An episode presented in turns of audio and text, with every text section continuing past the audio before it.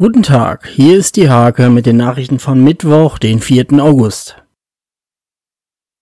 Die Stadt soll gemeinsam mit dem Landkreis mit Belegrechtsankäufen und Mietausfallgarantien Wohnungseigentümern einen Anreiz schaffen, Bedürftigen Wohnungen zu vermieten.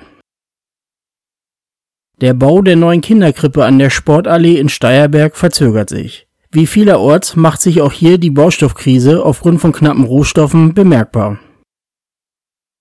Am Montag, 9. August um 19.30 Uhr spricht Grünen-Bundesvorsitzender Robert Habeck auf dem Kirchplatz in Nienburg.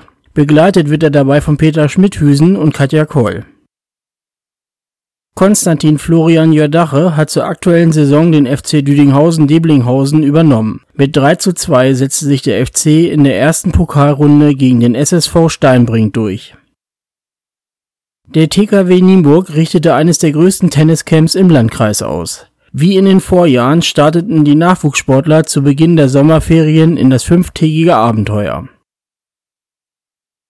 Diese und viele weitere Themen lest ihr in der Hake vom 4. August oder auf www.diehake.de